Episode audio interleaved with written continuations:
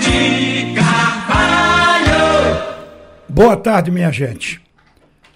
Uma coisa que caiu no mercado como uma bomba. O pedido na justiça de recuperação judicial para tentar suspender o leilão das cadeiras do Arruda e também um pedido de recuperação que vai suspender as ações de cobrança em cima do Santa Cruz. Eu tenho um esclarecimento aqui no início do comentário, porque logo cedo, pela manhã, por volta das 10h40, no bate e rebate, nós demos aqui de que esta dívida, essa última dívida agora, que o Santa Cruz tinha que correr às pressas para pagar, dívida do, por uma ação judicial do ex-técnico do Santa Cruz, técnico de 2017, e o, e o débito era de 368 mil reais, e isso aí fez com que eh, a justiça determinasse um leilão do, das cadeiras do estádio, das cadeiras cativas do estádio, para cobrir esse débito. Isso foi um débito de 2017 que estourou agora a ponto de ir para leilão. Então, pela manhã, eu disse aqui de que a Federação Pernambucana de Futebol iria pagar esse débito. Hoje já teria até pago esse débito. O Santa Cruz tinha se livrado do leilão. Eu quero explicar o que aconteceu. O presidente da federação, ao viajar na noite anterior, ele telefonou e me disse: Olha, amanhã você pode dizer na rádio de que a federação vai honrar o débito do Santa Cruz em nome do seu filiado. Então você recebe a informação, não tenha dúvida. É uma informação oficial, partiu da boca do presidente. Só que a dívida não foi paga. Por quê?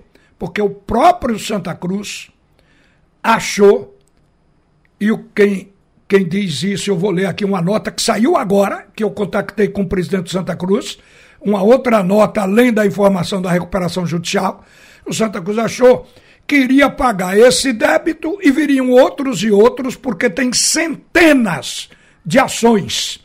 E não seria resolvido com o pagamento da federação.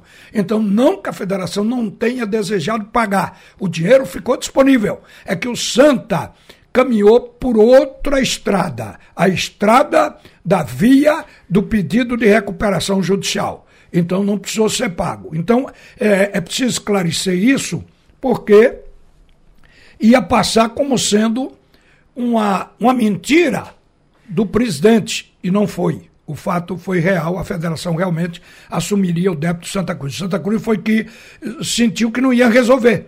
E o Santa precisa de uma solução, precisa de um prazo para se recuperar. O Santa Cruz está exprimido, afogado nesses débitos. Olha, o clube está sem faturar, não tem jogos. Os jogos foram marcados, apenas dois, marcados para janeiro pela seletiva da Copa do Nordeste. O Santa Cruz está emprestando jogadores para poder aliviar o peso da folha e também não ficar sem o jogador receber a sua remuneração mensal. Então o outro clube paga. Então o Santa Cruz está fazendo a curto prazo o que é possível fazer para se livrar dos débitos. Aí vem as cobranças. O clube já não tem dinheiro para honrar o compromisso de salário, imagine para pagar débito. Então ficou numa situação insustentável. Aí o presidente Antônio Luiz Neto nos envia agora uma nota que ele redigiu, ela a partir de agora se torna pública, visando, diz a nota, Gabinete da Presidência do Executivo do Santa Cruz Começa a nota. Visando mais um passo no seu processo de reestruturação, o Santa Cruz Futebol Clube ajuizou em 21 de setembro de 2022 pedido de recuperação judicial na comarca do Recife, Pernambuco. Diante das dificuldades dos últimos anos, agravada pelo rebaixamento para a Série D do Campeonato Brasileiro, o Santa Cruz ajuizou a presente recuperação judicial como forma de tratar o seu passivo acumulado nos últimos anos. A medida não será isolada e está em conjunto com diversas outras ações que estão sendo estudadas e adotadas para profissionalizar o clube e viabilizar sua retomada para a elite do futebol nacional. A diretoria reafirma seu compromisso de tratar com todos os seus credores, agora no ambiente de recuperação judicial, de forma a permitir a renegociação coletiva e adimplemento de todo o seu passivo. O clube está otimista com este passo dado, ciente das dificuldades, mas com o mesmo engajamento para superar a crise e voltar aos tempos de glória Neste momento, a diretoria renova o seu profundo respeito pela apaixonada torcida tricolor, na certeza de que ela, mais uma vez, se fará presente nesta luta pela reestruturação, pela restauração e permanente construção da história centenária do clube. Recife, aí tem a data de hoje, Antônio Luiz Neto, presidente. Então, Santa Cruz resolveu por esse caminho a gente entende que isso aqui equivale a dizer: dê um tempo, me dê um tempo para me reestruturar e pagar todo mundo. Ou, se quiserem, em palavras de um antigo ministro, devo, não nego, pago quando puder. Então, o Santa Cruz coloca a coisa nesse pé. Mas eu quero ir além. Esclarecido esse problema do Santa Cruz, que está encaminhada à recuperação judicial, eu queria falar aqui da decisão do Cruzeiro. De manhã, eu falei que o Cruzeiro é um clube recuperado, ou em recuperação. Mas o Cruzeiro não foi. O Cruzeiro também pediu recuperação judicial. Mas o Cruzeiro está se recuperando via Sociedade Anônima do Futebol. A declaração do dono da SAF, da Sociedade Anônima, porque tem 90% das ações, ele simplesmente disse depois do jogo, Ronaldo Fenômeno, de que as dificuldades financeiras são muitas, mas ele vai fazer um time para segurar o Cruzeiro na primeira divisão agora para 2023. Prometeu que agora o Cruzeiro fica, porque o Cruzeiro jogou 116 partidas de Série B. São três anos ralando. Então agora a equipe do Cruzeiro ela começa a respirar a elite do futebol brasileiro. Agora, se falou pouco num cara responsável por isso também, porque uma coisa é a estruturação financeira, a contratação de bons jogadores, o pagamento em dia, apesar do Cruzeiro não ter superstar, ser um time homogêneo. O time do Cruzeiro foi um time que deu segurança em campo. Então, o que é que aconteceu? Além disso, o Cruzeiro deu sorte. Foi buscar no Uruguai um treinador que ainda não tinha nome no continente, o Paulo Pesolano, até porque ele começou como treinador de futebol há pouco tempo. Quer dizer, ele está nessa história desde 2017. Quer dizer, um treinador que passou por equipes de menor porte do que o Cruzeiro. Ele começou num time chamado Torque, do Uruguai, onde ele parou como jogador. Ele era meia, era atleta de campo, era eh, meio campo. Em 2017 começou na carreira Ainda em 2017 ficou até 2018 numa equipe chamada Liverpool, não confundir com Liverpool da Inglaterra. Este Liverpool é do Uruguai, não ganhou título. Em 2019 passou, ficou até 2021 no Pachuca do México. Aí já foi um voo mais alto. Foi para uma equipe grande do futebol mexicano. E, e foi lá que o Ronaldo Fenômeno foi buscar o Paulo Pesolano.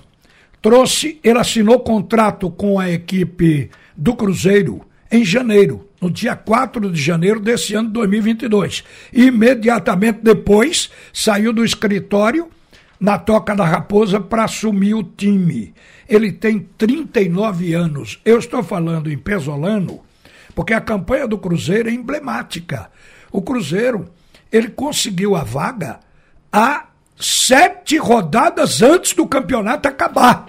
Em cima de uma equipe também que tem camisa. O Vasco, ontem à noite, com o resultado de 3 a 0. E essa equipe do Cruzeiro, ela, na verdade, ela, ela cresceu e virou um símbolo dentro da competição para servir de exemplo para o outro. Agora, como é a maneira de trabalhar deste Paulo Pesolano? Todo mundo viu que o Cruzeiro trocou muitos jogadores, mas ele não abriu mão do seu estilo de jogo, do seu modelo de atuar. Marcação sob pressão em todos os jogos, time organizado para atacar, chegando com cinco homens na peça ofensiva, na linha de frente, jogo sempre construído a partir de trás. Esse é o perfil do treinador. Jogo construído sempre a partir da defesa, pé em pé, evitando o chutão. Claro que ali, aqui e ali vai haver. E isso significava que ele queria controle da bola, que significa também controle do jogo. E chegar na frente com poucos toques. Os treinamentos era esse. Tem que sair de trás, mas tem que chegar na frente, se possível, com três, quatro toques. E o Cruzeiro foi este time, num ritmo altíssimo, com intensidade, rapidez e pressão sem afobação, que também era uma bandeira colocada por ele. Então, esse é o Paulo Pesolano. Este é um treinador que já acabou de fazer o vestibular para dirigir equipes de Série A do Campeonato Brasileiro, mas vai ficar na mesma escola, porque ele subiu com o Cruzeiro, o contrato dele vai até dezembro de 2023, automaticamente ele será o treinador que todo mundo espera, será o treinador do Cruzeiro na Série A. Esta é a figura de destaque do futebol brasileiro na Série B. E acredito que em todo o Campeonato Brasileiro esse ano, como técnico de futebol, Paulo Pesolano, com a campanha irretocável da equipe do Cruzeiro. O Vasco da Gama, gente, ontem chegou a oito partidas sem ganhar de ninguém fora de casa. Está um pavor em General Severo, em, em São Januário. Eu fico pensando, aí vem aquele gosto de guarda-chuva no torcedor, quando eu, a gente diz isso. Eu fico pensando que bastava ter ganho do Grêmio. O esporte estaria com a faca e o queijo na mão. Mas um time foi apático, desestruturado, fez uma partida ruim o treinador Claudinei Oliveira acabou no final admitindo que o time errou muito, mas eu acho que ele deveria usar a expressão nós erramos muito, porque ali foi treinador e time. Eu vi, inclusive, o Wagner Love jogar a pior partida dele. Jogou mal, mas pense num cara que jogou mal. Se o Wagner Love não fosse conhecido e fosse um jogador querendo vaga no time, ele não conseguiria, com a bola que ele jogou contra é, a equipe do Grêmio.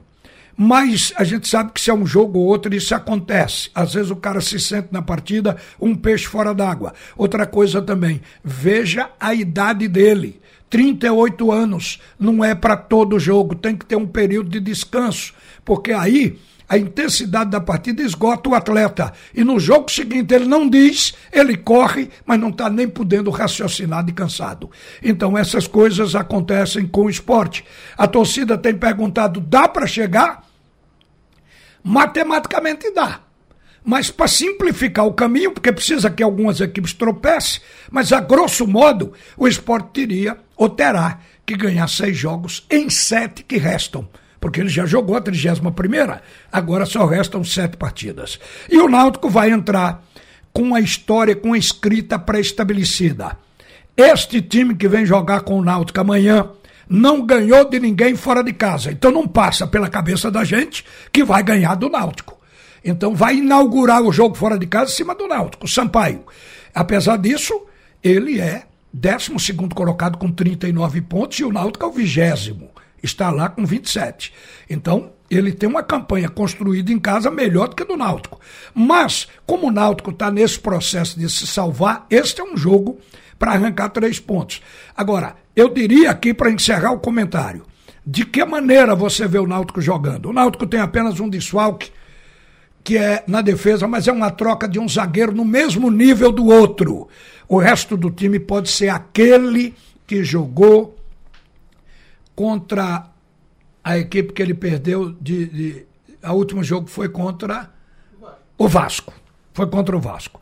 Então o Náutico pode colocar aquele, jo aquele jogo dos 27 minutos iniciais, antes dele levar o primeiro gol. Se o Náutico conseguir reeditar aqueles 27 minutos no 0 a 0 ainda contra o Vasco, seguramente que ele vai ganhar a partida. Só precisa botar um pouco mais de intensidade. A estrutura tática, a escolha dos jogadores me pareceu bem, porque na minha cabeça ficou que o Náutico perdeu aquele jogo de goleada para o Vasco porque estava fraco de cabeça. Psicologicamente, o time caiu quando levou o gol, se entregou e abriu os espaços para o Vasco da Gama. Que agora seja diferente e bola para frente, ou como diria Osmar Santos, ripa na chulipa. Uma boa tarde, minha gente. Volta Alexandre Costa para comandar o segundo tempo do assunto é futebol.